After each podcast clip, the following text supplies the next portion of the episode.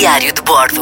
M80 Extra com Gonçalo Câmara. Em Tashrabat, nas montanhas do Quirguistão, conheci uma família humilde, um pai, uma mãe, duas crianças. O pai tinha ido buscar lenha, a mãe e os dois filhos tinham acabado de cozinhar para nós num jantar que acabou também em desabafos.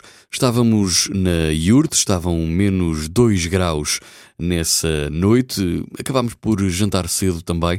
Entre a criança irrequieta e o mais velho, eh, desconfiado, a mãe partilhava, a seguir ao jantar, a sua vontade em aprender a língua espanhola. Nós pensámos que daria a uma mulher perdida em plena montanha no Quirguistão para querer falar espanhol. Essa vontade dava-lhe esperança de um dia poder vir a ir, ou poder ir mais longe, poder chegar a certos sítios, poderia sonhar sabendo falar espanhol. Não nos voltamos a cruzar, pensamos sempre que será feito dessa bondosa família. A única coisa certa é que no inverno eles estão fora uh, daquela zona, no, nos invernos rigorosos, os nómadas do Quirguistão dirigem-se para sul. Eu estou-lhes grato por saber que a curiosidade percorre também as sombras de uma montanha. A todos acontece o tempo e o acaso.